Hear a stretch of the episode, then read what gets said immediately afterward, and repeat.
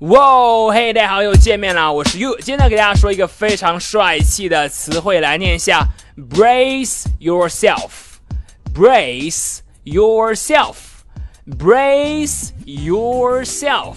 其中呢，这个 brace Brace 作为动词呢，它可以表示振奋、振作、激励的意思。那么它和 yourself 连用呢，brace yourself。就经常用来作为鼓励对方的话语，表示哎，打起精神，振奋起来，迎接挑战，brace yourself。好，我们来看一下例句，第一句，Hey, brace yourself, we have a new challenge now。打起精神来，我们现在呢有了新的挑战，brace yourself, we have a new challenge now。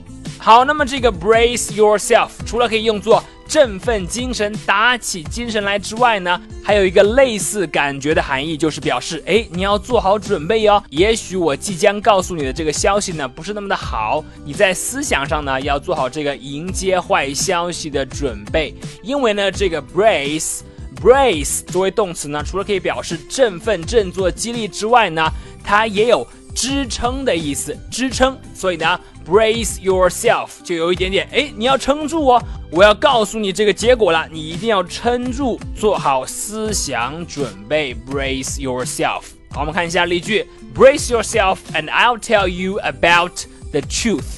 做好准备，我马上呢就告诉你事情的真相。真相呢也许不会太好，但是呢你要做好思想准备。Brace yourself and I'll tell you about the truth。好的，这就是今天的词组了。brace，brace 作为动词呢，表示振奋、激励或者是撑住。所以呢，brace yourself Brace yourself 可以表示，哎，你要振作起来，或者说你要做好思想的准备，要撑住啊，撑住自己，不要倒下。brace yourself。